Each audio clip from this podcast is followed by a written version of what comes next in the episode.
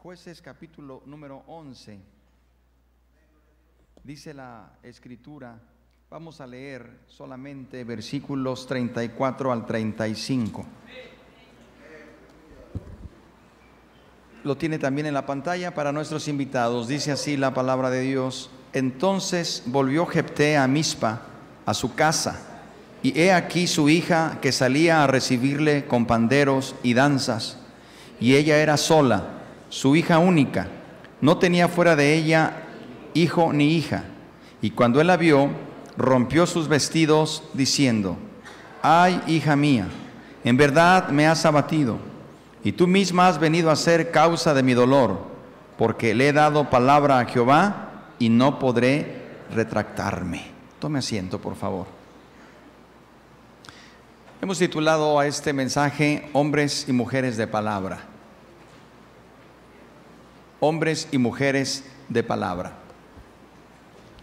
Y quiero leer este versículo en la, en la traducción, en el lenguaje actual.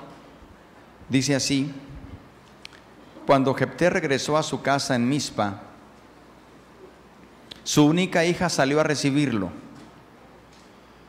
bailando y tocando panderetas. Aparte de ella, Jepté no tenía otros hijos, así que se llenó de tristeza al verla y rompió sus ropas como señal de su desesperación. Le dijo, ay hija mía, qué tristeza me da verte. Y eres tú quien me causa este gran dolor porque le hice una promesa a Dios y tengo que cumplírsela. ¿Qué imagen tenemos aquí?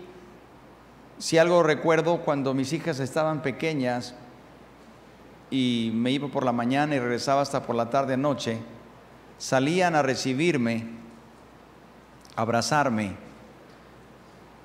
y era algo muy grato poder tener ese recibimiento.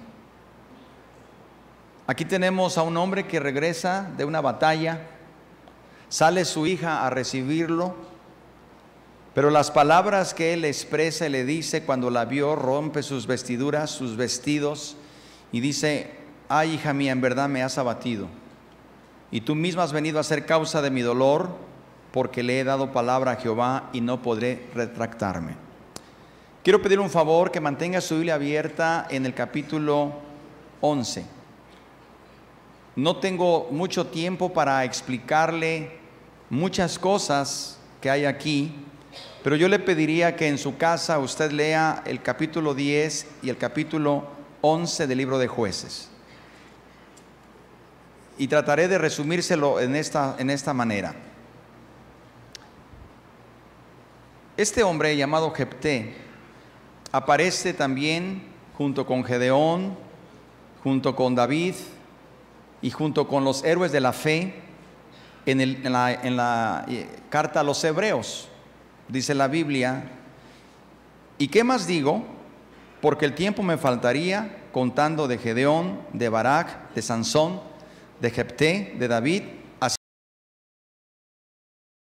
No hay duda que Jepté está registrado en la escena o en la galería que algunos así le llaman de los héroes de la fe. Sin embargo, quiero decirle que también Jepté tristemente es recordado por la necedad de un voto o una promesa que le hizo al Señor. La palabra de Dios nos dice que él hizo un voto a Dios. Quiero decirle para que entendamos un poco esto. En el Antiguo Testamento, en el tiempo de Jepté, era muy eh, conocido el significado de un voto. Por eso él actúa de esa forma, haciendo un voto a Jehová. Quiero también decirle que hasta el día de hoy los votos a Dios o promesas son tomadas en cuenta. Escuche esto. Hacer un voto a Dios es una opción, no es una obligación. Pero una vez que uno hace un voto, se convierte en obligación. Y no cumplirlo es una gran ofensa delante de Dios. Voy a repetirlo. Desde el tiempo antiguo hasta nuestros días, hacer un voto a Dios no es una obligación, es una opción. Usted elige. Pero una vez que usted elige hacer un voto, se convierte en una obligación. Y no cumplir esa obligación o ese voto es una ofensa grande para Dios. Dicho esto, ponga sus ojos en jueces 11, 29 al 31. Antes de, de este versículo 29 al 31, la Biblia dice que los hijos de Israel volvieron a hacer lo malo ante los ojos de Jehová. Aún no leamos del 29, solamente esté pendiente, le, doy el antecedente. Los hijos de Israel volvieron a hacer lo malo ante los ojos de Jehová. Dice la Biblia que sirvieron a los Baales, a Astarot, a los dioses de Siria, a los dioses de Sidón, a los dioses de Moab, a los dioses de los hijos de Amón, a los dioses de los filisteos. Tenían tantos altares que no había un espacio ya para por lo menos levantarle un altar a Jehová de adoración. Dice que el pueblo de Israel dejó a Jehová y no le sirvieron. Y se encendió la ira de Jehová contra Israel y los entregó en mano de los filisteos y en mano de los hijos de Amón, los cuales los oprimieron y quebrantaron a los hijos de Israel, por 18 años. Cuando los hijos de Israel, después de estos 18 años de opresión, clamaron a Jehová diciendo, nosotros hemos pecado contra ti, porque hemos dejado a nuestro Dios y hemos servido a los Baales. Y Jehová respondió a los hijos de Israel y les dijo, mas vosotros me habéis dejado y habéis servido a dioses ajenos, por tanto yo no os libraré más. Andad y clamad a los dioses que os habéis elegido, que os liberen ellos en el tiempo de vuestra aflicción. Pero los hijos de Israel respondieron a Jehová, hemos pecado, haz tú con nosotros como bien te parezca, solo te rogamos que nos libres en este día. Y quitaron de entre sí los dioses ajenos y sirvieron a Jehová. Y, esto me llega hasta el corazón y dice, y él fue angustiado a causa de la aflicción de Israel. Dios mismo sufría por la aflicción de su pueblo Israel, pero su pueblo Israel lo había dejado. Ahora, una vez que el pueblo se arrepiente y deja de hacer lo malo, Dios tiene misericordia. Y he ahí donde aparece en escena Jepté, que por cierto este varón era hijo de una mujer ramera. Cuando él creció, dice la Biblia que sus hermanos lo echaron fuera de, de la tierra diciendo, no heredarás en la casa de nuestro padre porque tú eres hijo de otra mujer, tú no eres hijo legítimo. Y lo echaron, lo expulsaron. Pero aconteció, dice la Biblia, que este varón habitó en tierra de Top y se juntó con hombres ociosos, los cuales salían con él. Se juntó con gente que no tenía nada que hacer y se cree que eran aventureros. Eran gente, no dice si asaltaban, no dice, no dice más la Biblia, pero la palabra ociosos aquí se traduce aventureros. Había muchos como él y prácticamente se hizo un gran grupo.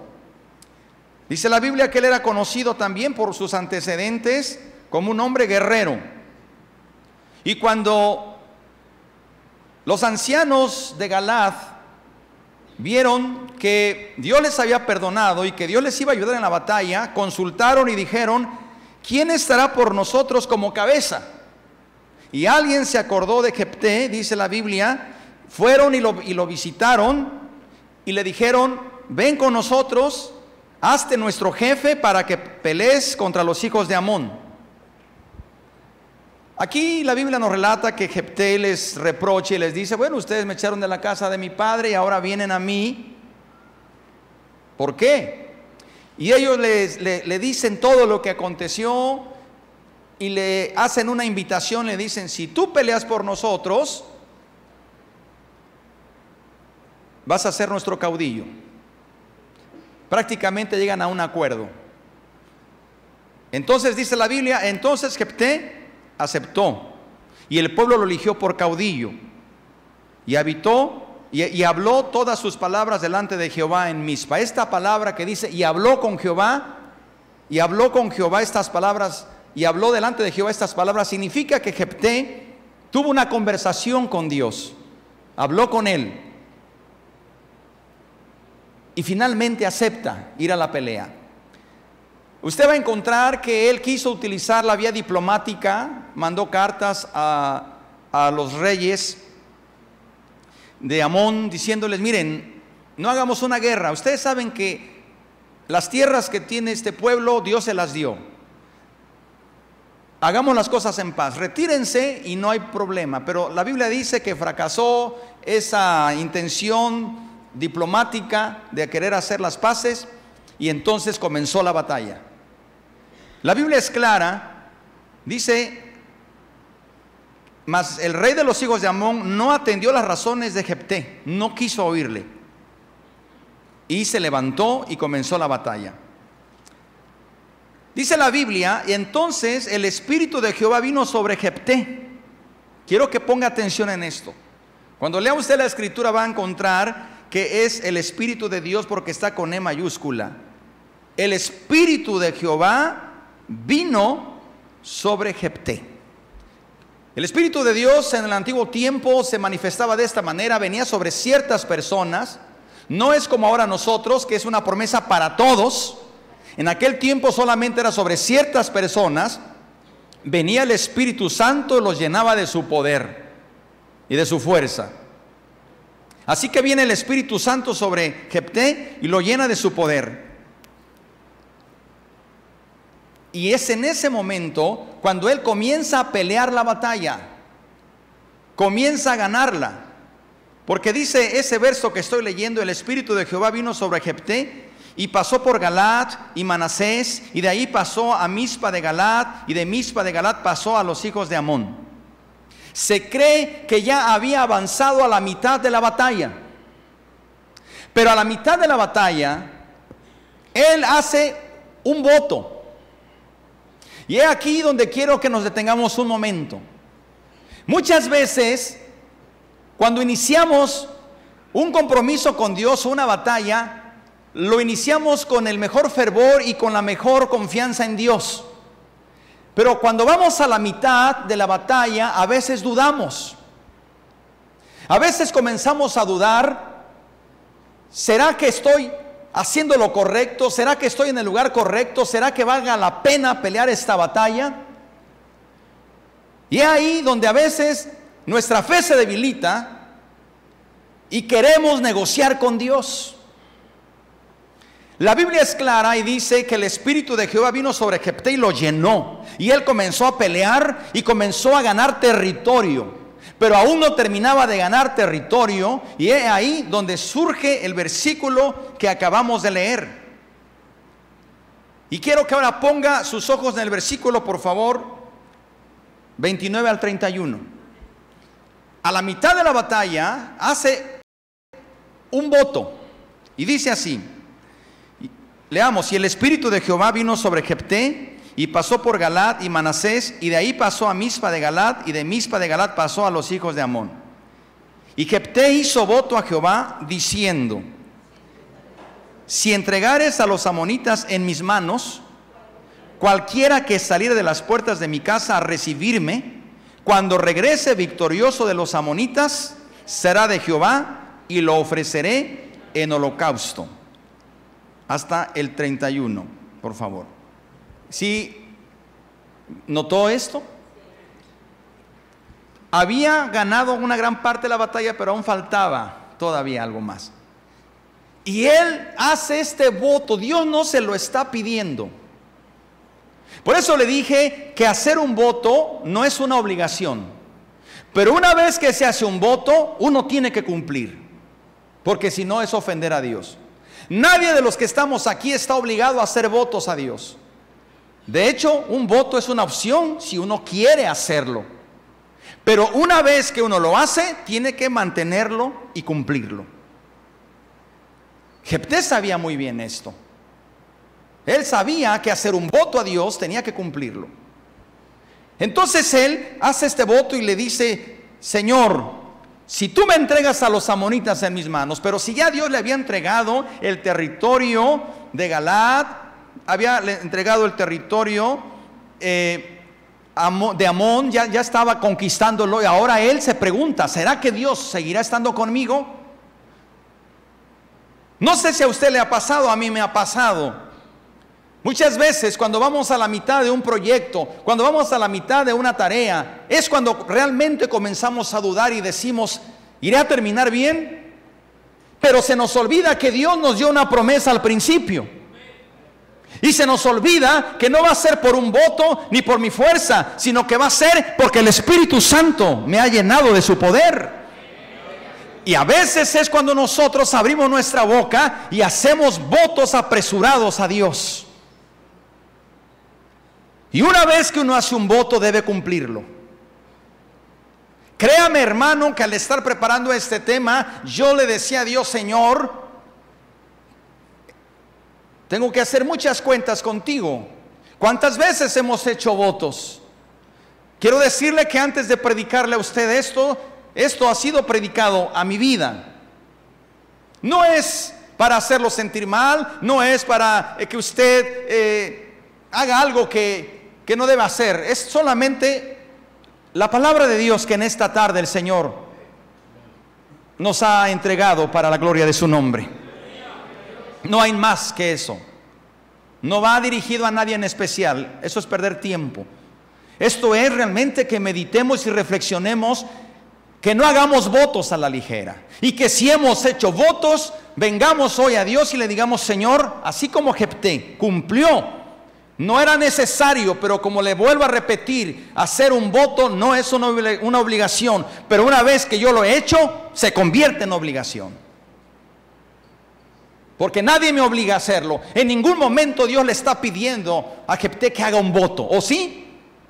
Le pregunto, ¿le está diciendo Dios que haga un voto? ¿Sí o no? Fue voluntario, como los votos son, voluntarios. Y entonces ve el voto que él hace. Dice, Cualquiera que saliere, primeramente le dice, y hizo voto a Jehová diciendo, Señor, si tú entregas a los amonitas en mis manos, si tú me das la victoria, mira, cualquiera que saliere de las puertas de mi casa a recibirme, él jamás se imaginó que saldría su hija, su única hija, y que eso le costaría que su hija jamás se casara. Y que eso le costaría jamás ver a una generación. Jepté no tuvo generación. Quizás él pensó, probablemente va a salir a recibirme mi criado, probablemente va a salir a recibirme uno de mis soldados. Nunca se imaginó que quien iba a salir a recibirlo sería su única hija. Por eso la Biblia dice que cuando la vio, él se angustió. Y dice la palabra de Dios, que cuando él regresa a su casa, he aquí su hija que sale a recibirle con panderos y danzas, porque ya la noticia había llegado, la noticia había corrido que su padre había sido un vencedor y que había vencido a los enemigos. Sale la muchacha a recibirle con panderos y danzas. Y en lugar de él abrazarla, en lugar de decirle, hija, te amo, lo primero que le dice, hija, me has abatido y tú has venido a ser causa de mi dolor, porque le he dado palabra a Jehová, le he hecho un voto a Jehová y no podré retractarme. Por eso el tema es hombres y mujeres de palabra. Porque aun cuando hagamos votos a veces apresurados, si los hicimos, hay que cumplirlos. Porque nadie te obligó a hacer un voto. Pero si lo hiciste, ahora cúmplelo. Así lo hizo Jepte. Vamos a ver algo más de esto. La Biblia dice en el versículo 39, vamos al versículo 39 del capítulo, dice, pasados los dos meses volvió a su padre que hizo, que hizo de ella conforme al voto que había hecho, y ella nunca, ¿qué? Nunca conoció varón Habiendo, hablando realmente, hermanos, le arruinó la vida a su hija. Su hija no, ella tenía planes de casarse. Y la palabra aquí, el énfasis, nunca conoció varón,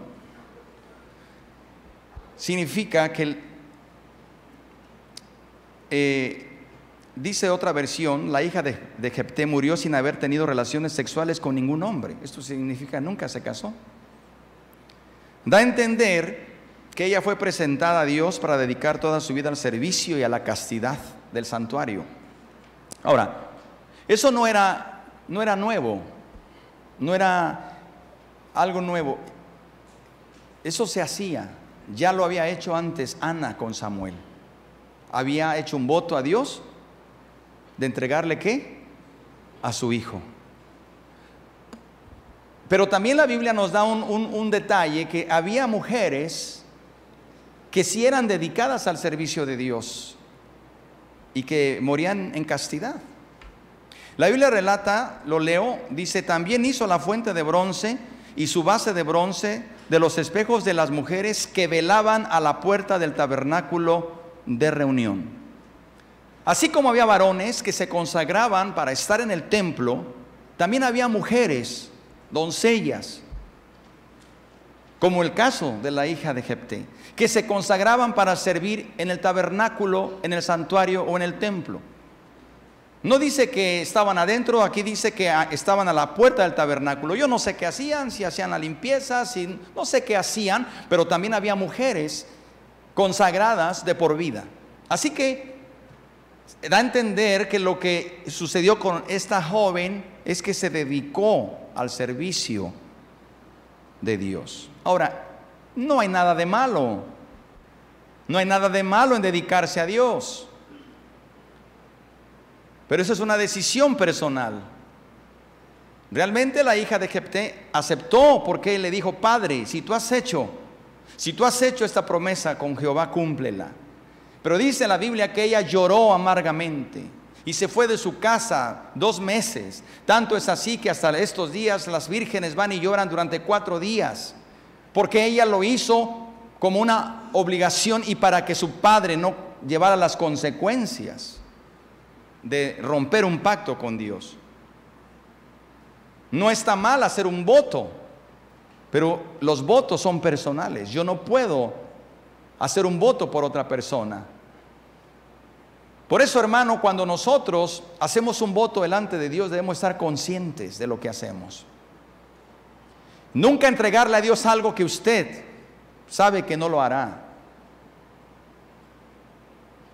Vamos a ver un poco más de esto. Volviendo un poco a la reflexión, entendemos entonces que Jepté, buscando obtener la victoria sobre los hijos de Amón, contra los cuales estaba luchando, se comprometió a entregarle al Señor lo primero que saliera a su encuentro al regresar a casa. Y la Biblia relata un dramático momento del regreso de Jepté. Un dramático momento.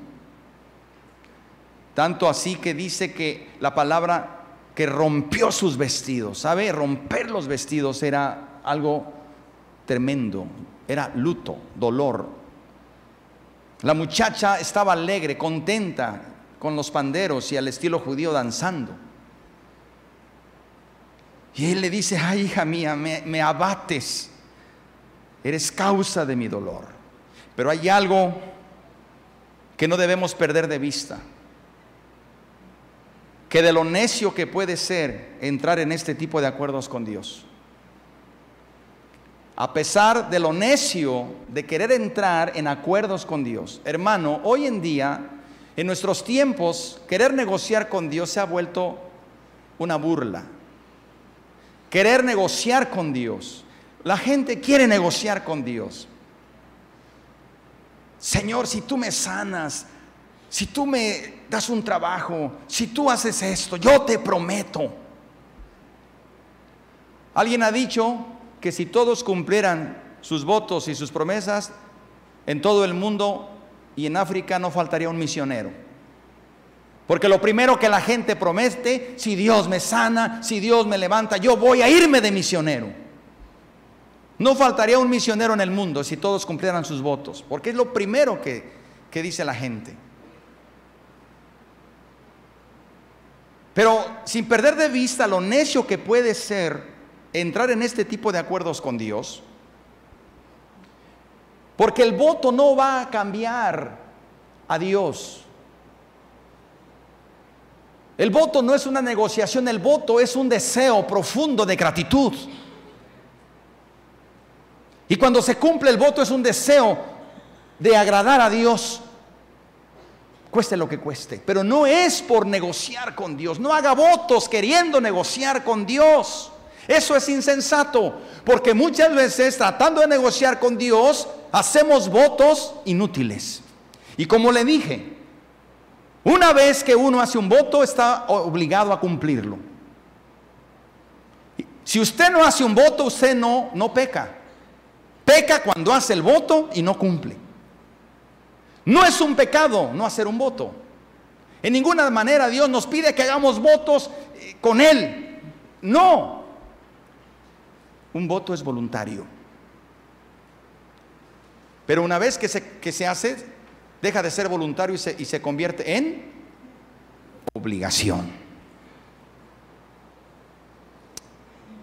Vuelvo a lo mismo.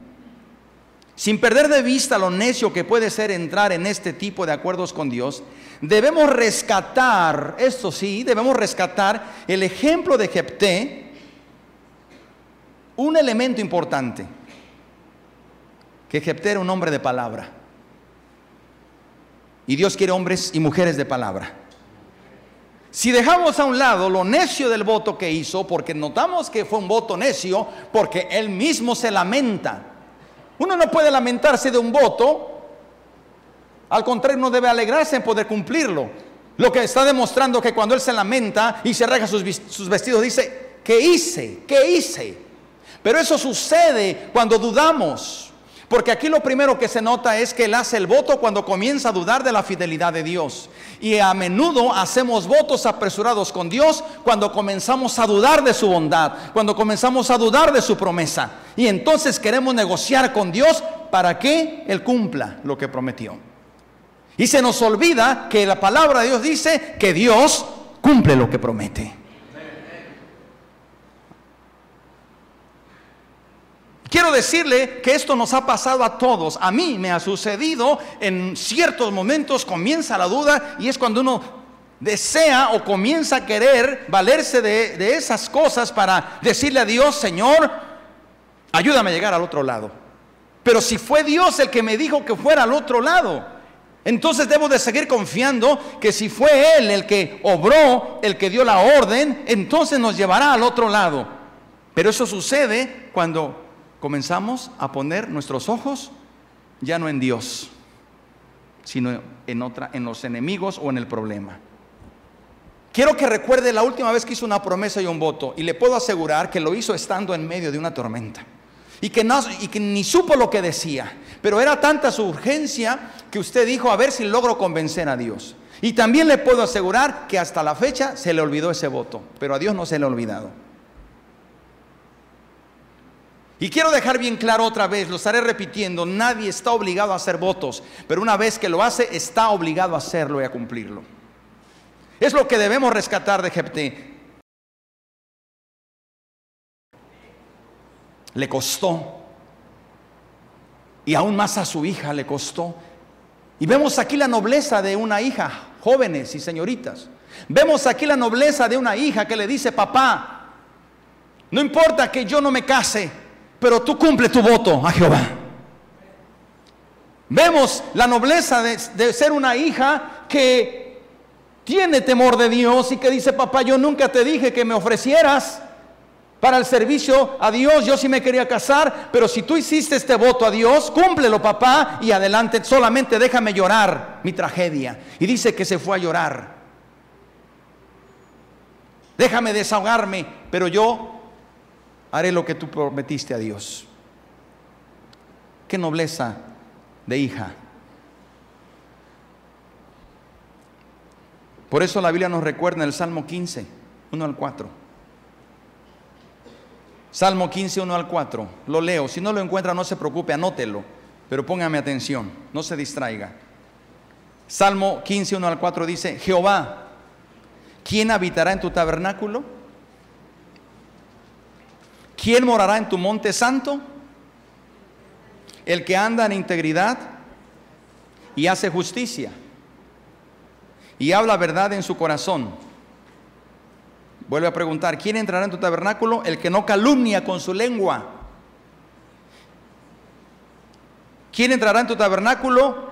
El que no hace mal a su prójimo. ¿Quién entrará en tu tabernáculo? El que no admite reproche alguno contra su vecino. Y esto subráyelo. ¿Quién entrará en tu tabernáculo? Aquel a cuyos ojos el vil es menospreciado, pero honra a los que temen a Jehová. El que aún jurando en daño suyo, no por eso cambia. Ese es el que entra en el tabernáculo, el que hizo un voto, un juramento. Y aún cuando venga en daño suyo, aún cuando vea que se convirtió en un daño, dice, no cambia. Seguramente usted ha escuchado tristes historias de personas que hacen negocios y le dicen, mira, no me, no, no me firmes nada, yo confío en ti, yo confío en ti ya te pagué, no me firmes nada, somos amigos. Y con el tiempo esa persona después le dice, si quieres me vas a pagar porque ya subió de valor y yo voy a perder. Mucha gente actúa así, usted nunca actúe así. Porque ¿quién entrará en el tabernáculo? Aquel que jurando en daño suyo, por eso no cambia. Es decir, yo hice un voto, me salieron malas cuentas Muchas veces hice mal el presupuesto, pero yo hice un voto, ni modos, voy a cumplir. Porque yo hice un juramento, un compromiso, y ni modos. A veces nos toca perder, por eso debemos tener cuidado cuando hacemos tratos, contratos y compromisos. Porque muchas veces cuando ya es en daño nuestro decimos, no, no, no, no, no, no, es que no supe lo que dije. No, no, no, es que no sé qué me pasó. No, es que eran otros tiempos. Mira, yo recuerdo que mi padre pagó una casa dos veces. Dos veces le dijo, me la pagas dos veces. Y mi padre pagó dos veces nuestra casa. Por eso que le estoy diciendo. Porque cuando la gente dice, es que me perjudico, pero ese fue el trato. Tú hiciste un trato. Manténlo. Y hay entre cristianos que no cumplen sus compromisos. Y la Biblia dice, ¿quién entrará en su tabernáculo? Aquel que aún jurando en daño suyo, no por eso cambia. Y Dios se agrada. Por eso mejor tener cuidado. La nueva versión internacional dice este mismo texto, escúchelo, que desprecia al que Dios reprueba, pero honra al que teme al Señor, que cumple lo prometido aunque salga perjudicado. Pero note, cumple lo prometido. Nadie le obligó a prometer. Pero una vez que promete, debe cumplir. Así lo dice la Biblia. Que cumple lo prometido aunque salga perjudicado. Hermanos, cuán deseable es esta cualidad en la vida de hombres y mujeres que decimos tener a Dios en nuestras vidas. Cumplir. Muchas veces cuando estamos en un apuro o necesidad, nos comprometemos y prometemos hacer algo al servicio de Dios. Yo recuerdo a un hombre que estaba enfermo de cáncer. Fuimos a visitarlo. Todavía no orábamos por él y me dice, pastor, si Dios me sana, voy a ir con mi camioneta a predicar a la sierra. Le dije, no prometa nada. Cierre la boca, vamos a orar. Si el Señor lo sana, después hable con él. ¿Por qué, hermano? Porque muchas veces, y usted y yo lo hemos hecho, cuando estamos en apuro, ay Diosito, ayúdame Señor, te prometo que ahora sí. Te lo prometo, sácame de esta una vez más. La única vez si quieres, que sea la última, la última. Sácame. Hermano, créame que no sabe lo que usted está diciendo y ahora lo va a saber y no lo vuelva a hacer. Porque hacer votos a Dios a la ligera no es correcto. Porque Dios no es juego. De Dios nadie se burla. Y es mejor que le digamos a Dios, Señor, perdóname, no cumplí y no voy a volver a abrir mi boca si no estoy seguro de lo que estoy diciendo. Y esto va para los que hicimos votos matrimoniales. Y esto va para los que se van a casar. El voto que hacen no es una simple rutina o un formato. Por eso hace poco platicábamos con un pastor cuando se casa a, los novios y le decimos, promete, nos miran a nosotros, nos dicen, sí, prometo. No, no me lo digas a mí, díselo a él o a ella. Y tienen la tendencia de voltear y vernos a nosotros, sí, prometo. No, no, no. Quien va a vigilar que cumpla hacer es tú y él.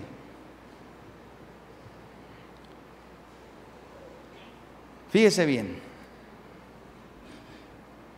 ¿Cuántas veces cuando estamos en apuros o necesidad nos comprometemos y prometemos en hacer algo al servicio de Dios y cuando llega el momento de hacerlo, nos damos cuenta que realmente no somos hombres o mujeres que cumplimos con nuestra palabra? La Biblia está llena de exhortaciones. Se lo voy a leer nada más, usted escúchelos por el tiempo.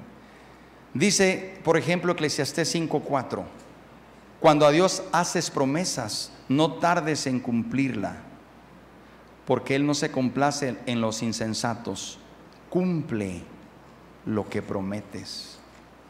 Proverbios 20:25 dice la escritura, lazo es al hombre hacer apresuradamente voto de consagración y después de hacerlo reflexionar. Esto va para los que hicimos un voto de consagración. De manera libre hacemos un voto de consagración depositando un beso en la, en la escritura. Digo, ¿no supimos lo que hicimos? Apresuradamente. Damos tiempo para que lo pensemos, casi un mes, si en verdad queremos consagrarnos para después romper nuestro voto? No, no, no, es que yo ya no. ¿Cómo? Pues no hiciste un voto. Vea lo que dice la escritura, lazo es al hombre hacer apresuradamente voto de consagración. Me quiero consagrar a ti, Señor. ¿Seguro? ¿Seguro que te quieres consagrar al Señor? Sí, sí, lo prometo. Me quema el fuego por dentro. Pues si no cumples te va a quemar el fuego por fuera también. Porque dice la palabra. Y después de hacerlo reflexionar. Ay Dios mío, ¿en qué me metí?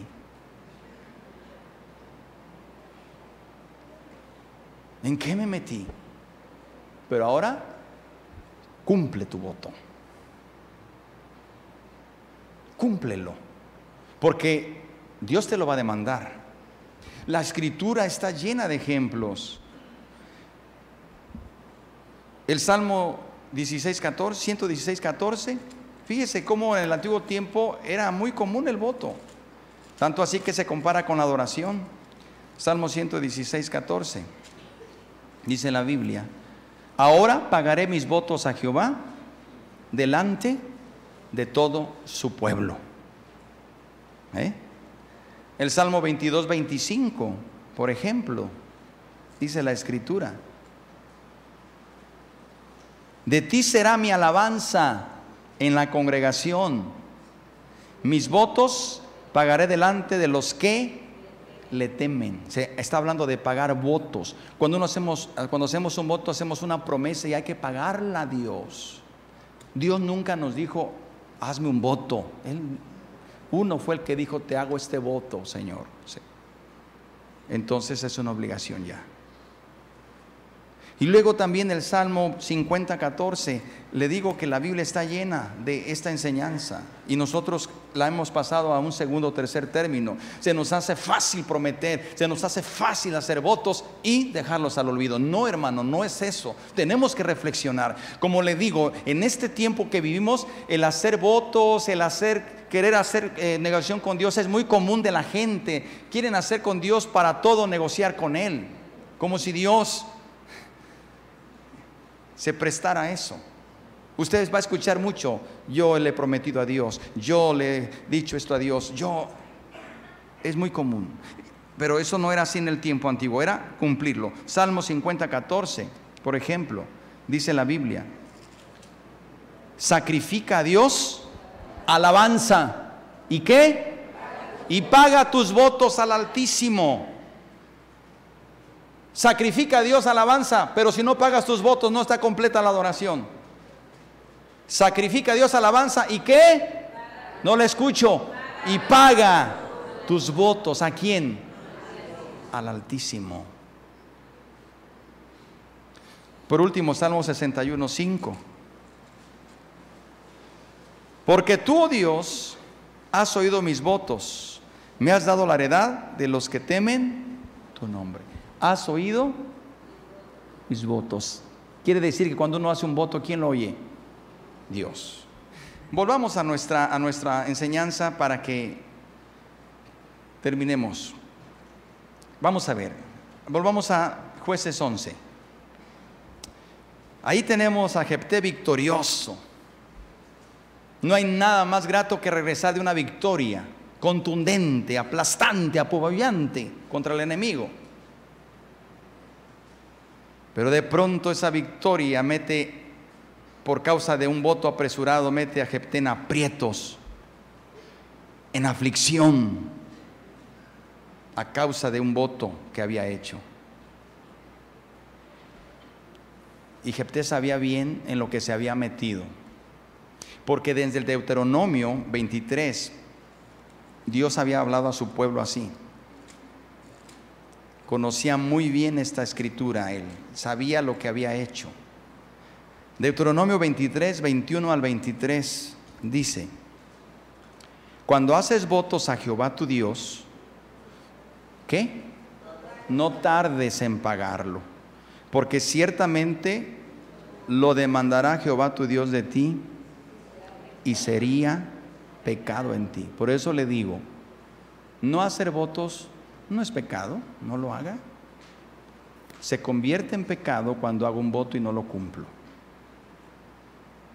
Y luego agrega 22. Mas cuando te abstengas de prometer, ¿qué?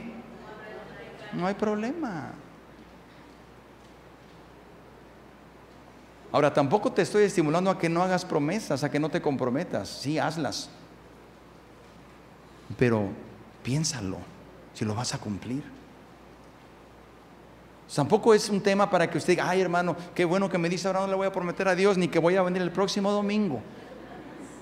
Eso sería una forma fácil de salirte de tu responsabilidad, porque eso ni prometerlo tienes que hacer. Simplemente nos está advirtiendo, no sé si somos claros, en la gravedad de tomar a Dios a la ligera con un voto. Mas cuando te abstengas de prometer, no habrá en ti pecado. Verso 23. Pero lo que hubieres, lo que hubieres salido de tus labios, lo guardarás y lo cumplirás conforme lo prometiste a Jehová tu Dios, pagando la ofrenda voluntaria que prometiste con tu boca.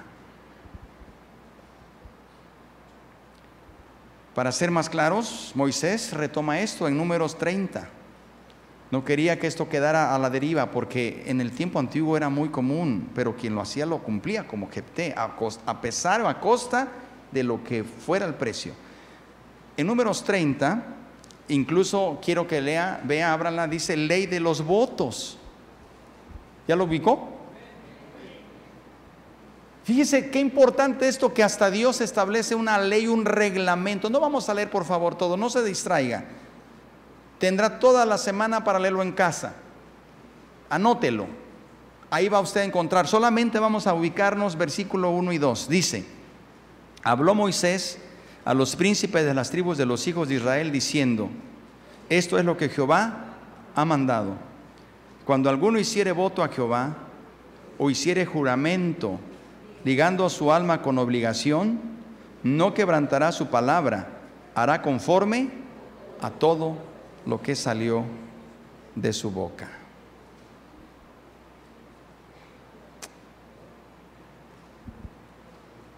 No es malo comprometernos con Dios, con algún voto o una promesa de prestarle un servicio especial a Dios. No es malo. Tampoco es malo en un momento dado hacer un voto delante de Dios cuando esperamos de Él algún favor especial, pero no para comprarle el favor, escúchelo, sino como una expresión de nuestra gratitud. Es decir, el voto es el resultado de una gratitud, no como una moneda de cambio. ¿Sabe qué eso hacen los idólatras? Hacen ofrendas a cambio de que les hagan un milagro? Y me dio mucha risa en esta semana, salió una noticia, no sé en qué catedral, un hombre fue y apedreó una imagen de coraje de que no le cumplió la promesa. Eso es lo que hace la idolatría, cambia, intercambia con sus ídolos. Nuestro Dios es un Dios temible, grande y poderoso, que hace las cosas con su poder y su magnificencia con nosotros y a pesar de nosotros, porque Dios es amor misericordioso. No nos ganamos su favor, porque su misericordia ya ha sido derramada en nuestros corazones y su Espíritu Santo nos ha capacitado para ir y hacer la obra que nos ha encomendado. Y por muy difícil que se vea el camino, si Él ha derramado su Espíritu en nosotros, tendremos la victoria.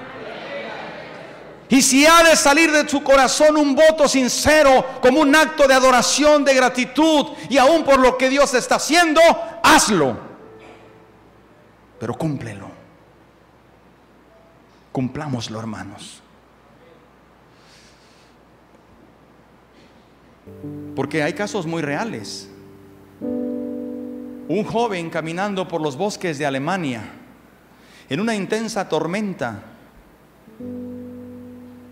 llena de rayos, cayó un rayo junto a él, cayó de rodillas e hizo un voto que si Dios lo libraba de la muerte, le serviría. Ese joven fue Martín Lutero y cumplió su voto.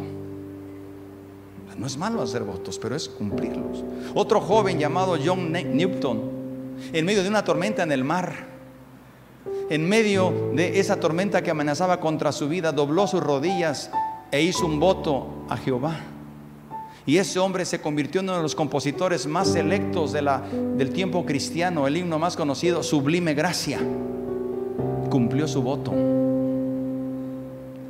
Sé que muchos de los que están aquí han cumplido su voto. Gloria a Dios. Pero también Dios sabe, no sé yo. Ahí sí digo, sé que Dios sabe si muchos de los que estamos aquí hemos tomado a la ligera nuestros votos con Dios. Y Dios nos va a pedir cuentas. Pero antes de que Dios me llame a cuentas, mejor yo voy voluntariamente. Pónganse de pie, por favor.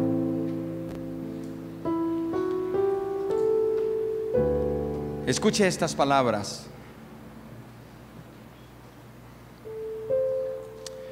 Necesitamos ser muy cautos a la hora de hacer votos a Dios. No sea que por el impulso de una fuerte emoción momentánea nos pongamos en grave aprieto ante los dictados de nuestra conciencia. Lo voy a repetir. Necesitamos ser muy cautos a la hora de hacer votos a Dios. No sea que por el impulso que muchas veces sucede entre el pueblo cristiano, de una fuerte emoción momentánea, nos pongamos en graves aprietos.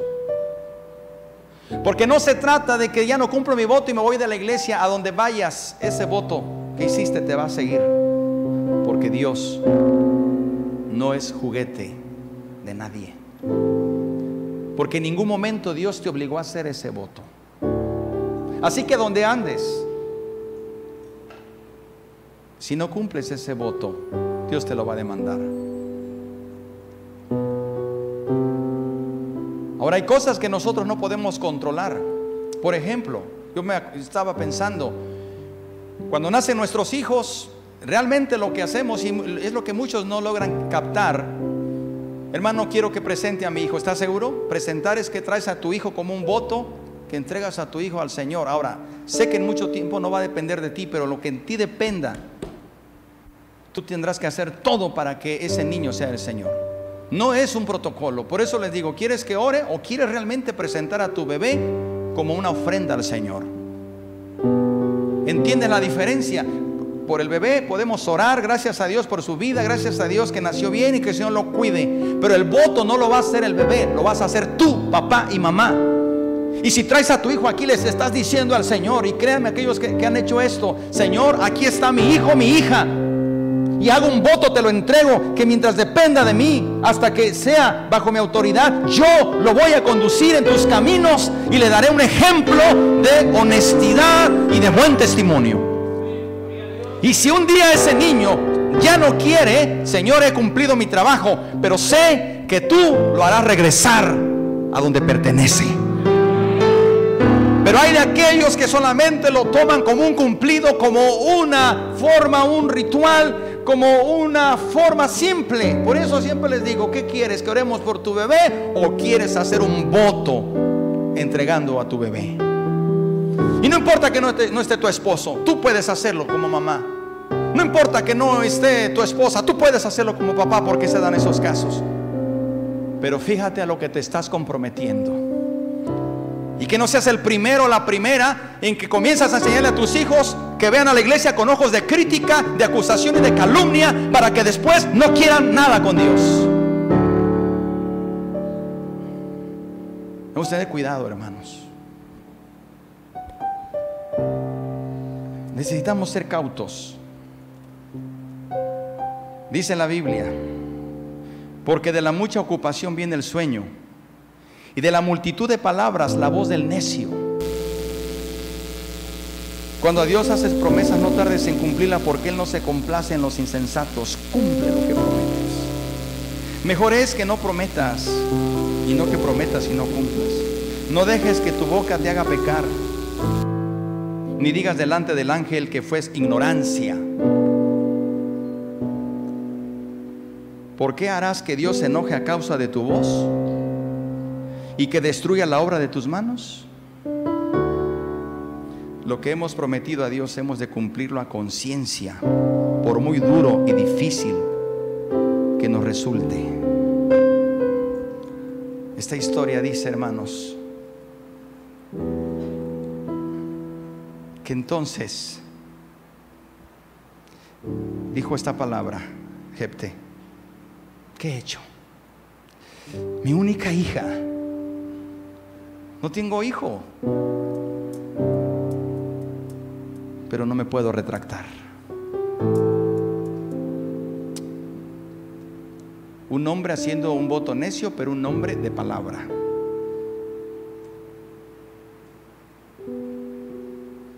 Y volvió a decir a su padre, su hija.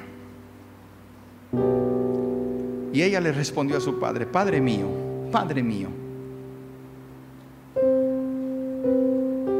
Si le has dado palabra a Jehová, haz de mí conforme a lo que prometiste. Ya que Jehová ha hecho venganza en tus enemigos con los hijos de Amón. Y volvió a decir a su padre, concédeme esto, padre. Déjame por dos meses que vaya y descienda por los montes y llore mi virginidad, yo y mis compañeras. Él entonces dijo, ve, y la dejó por dos meses. Y ella se fue con sus compañeras y lloró. su virginidad por los montes. Pasados los dos meses volvió a su padre, quien hizo de ella conforme al voto que había hecho, y ella nunca conoció varón. Y se hizo costumbre en Israel que de año en año fueran las doncellas de Israel a endechar a la hija de Jepté Galaíta cuatro días en el año. Hermano, siempre antes de prometer a Dios debemos hacernos estas preguntas.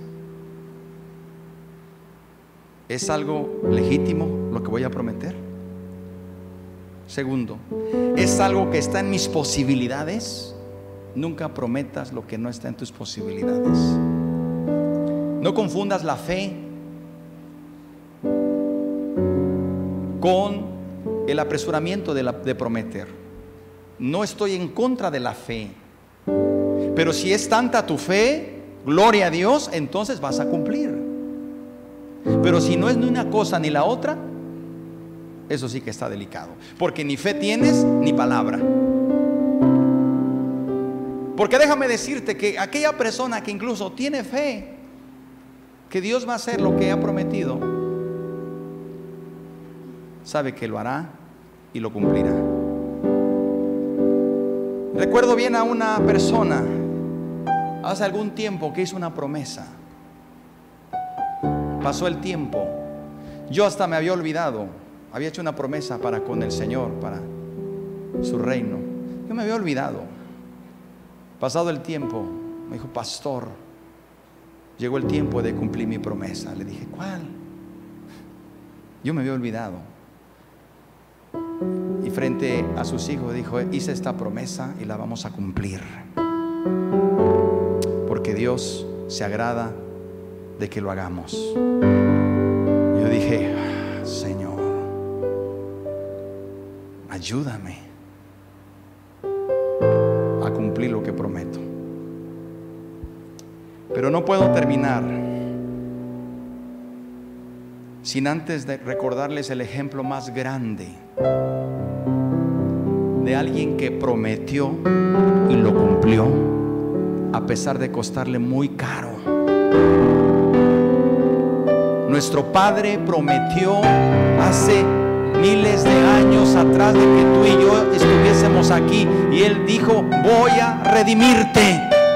Cueste lo que cueste, voy a redimirte y te voy a dar vida eterna, aunque me cueste dar a mi propio hijo. Pasó el tiempo, y pasó el tiempo. Y llegó el día en que dijo el padre, hijo, yo hice una promesa. Y le respondió como esta muchacha, sí padre, si tú lo prometiste, hagámoslo. Hagámoslo. Aunque esto implique dejar mi gloria y mi trono, aunque esto implique dejar mi posición, Padre, hagámoslo. Y tú sabes a quién me estoy refiriendo. Y si tú sabes a quién me estoy refiriendo, dale gloria a su nombre, porque Él cumple. Y al tiempo de su promesa se cumplió. Vino al mundo y dice la palabra que no se aferró. Escatimó a su propio hijo, sino que lo entregó por todos nosotros. Y cuando lo miró en el Getsemaní, Padre, Padre, no sea como yo quiera, sino como tú prometiste, hágase tu voluntad, Padre. Estando en la cruz, dijo Padre, Padre dijo, hijo, sufro, dice a ellos. Y hoy, hermano, hermana, ¿sabes? Estamos aquí resultado de esa promesa. ¿No quieres agradecerle al Padre que cumple? Vamos, ven a adorarle. Van a adorar al Hijo que cumplió. Pasaron años, pasaron cuatro mil años, pasaron los años y él dijo, tengo una promesa que les hice desde el Edén. Desde antes de la fundación del mundo yo prometí que daría una oportunidad, que voy a redimir al hombre para que sea mi hijo, para rescatarlo, lo voy a comprar caro, pero lo voy a comprar.